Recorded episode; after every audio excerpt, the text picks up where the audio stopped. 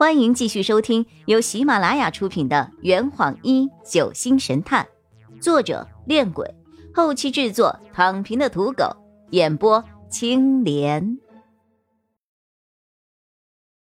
第二百四十四章，燃烧的尸体。怎么了，雨涵？这里少了什么食物吗？我不明白他话里的意思，于是便四下看了看。呃，我们带来的食物都在这儿，什么也没有少。随后，唐映云和裘风处理完尸体之后，也走了过来。洛佩问他们：“二位，你们来看看，这里的食物有没有少？”这二人的反应和我一样，答案也一样：“没有少东西呀，没有啊。”晚上八点钟。我们在大厅里吃到了今天的第一口食物。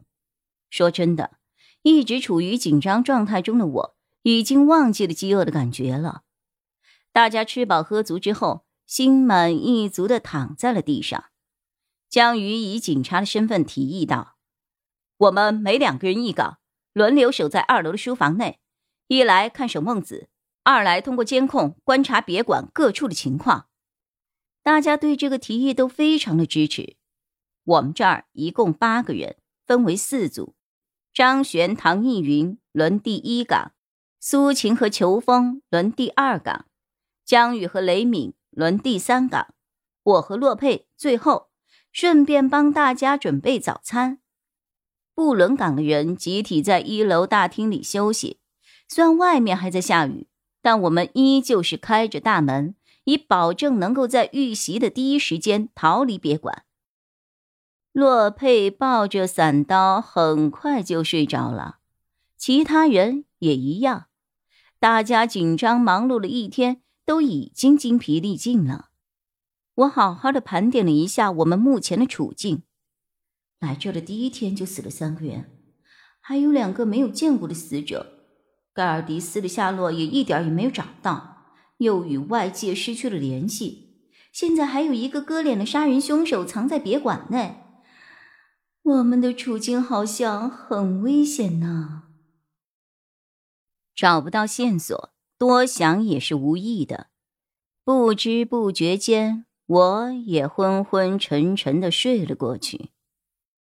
第二天早上，我是被洛佩给摇醒的，现在该轮我们换岗了。我站起来，伸了一个懒腰。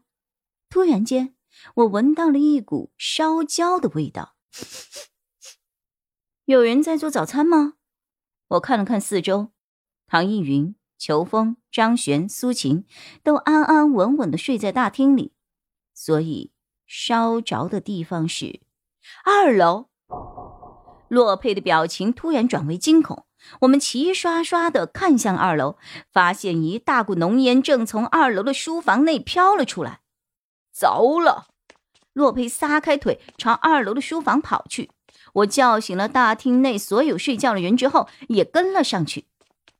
我和洛佩率先赶到了二楼的书房，看到了里面骇人的一幕：二楼书房的地面上。躺着一具身材瘦小、全身正着着火的男尸，男尸的脸皮已经被割掉了。从没有完全烧尽的警服来判断，是江宇。我被吓得愣在了原地。洛佩朝我喊道：“快去找水呀！”我连滚带爬的跑到了二楼的洗手间，随手抄起了一个痰盂，准备装水。当我打开洗手间里的水龙头，准备往痰盂里蓄水的时候，我突然想起别管的蓄水池已经被我们放空了，水龙头里果然也没有流出一滴的水。正当我心急如焚的时候，余光一瞥，突然看到了女厕所内伸出来的一双高跟鞋。我壮着胆子走了过去，在女厕所的门口。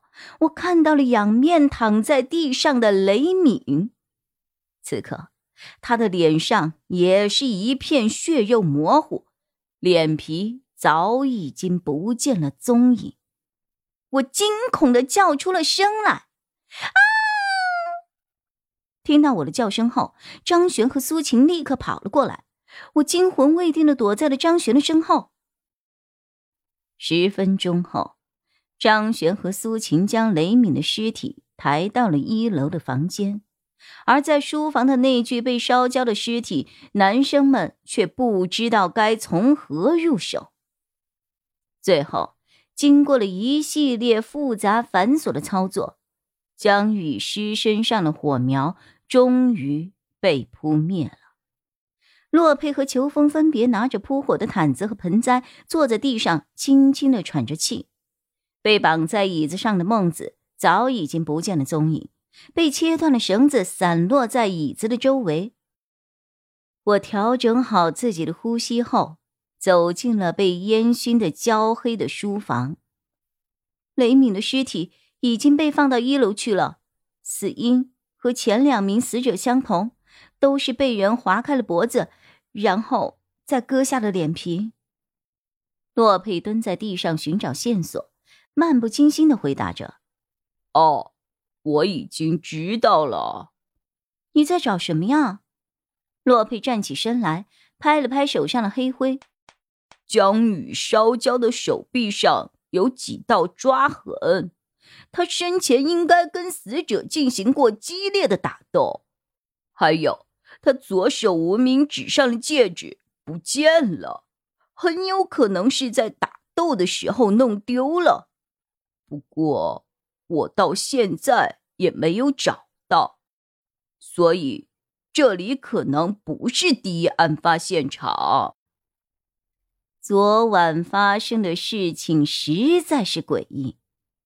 我分析着：第一，雷敏和江宇是第三波职业的人，在这之前的两拨人都没有出现任何的意外，为何就在他们二人职业的时候出事了呢？第二。雷敏是在二楼的洗手间内被人杀死的，而江宇却在书房内被烧死。凶手是怎么做到在不惊动我们所有人的情况下，连续杀死两个人的？如果说他只是杀了一个，还好理解，因为另一个人一定会想办法叫醒我们求救的。第三，江宇和雷敏都被凶手割了脸皮。可凶手为什么要用火烧掉江宇的尸体呢？最后，也是最值得推敲的一点，凶手为什么要将孟子放走？这坛已经喝完了，你猜出凶手是谁了吗？啊，老板，拿酒来。呃呃。更多精彩，请关注青莲嘚不嘚。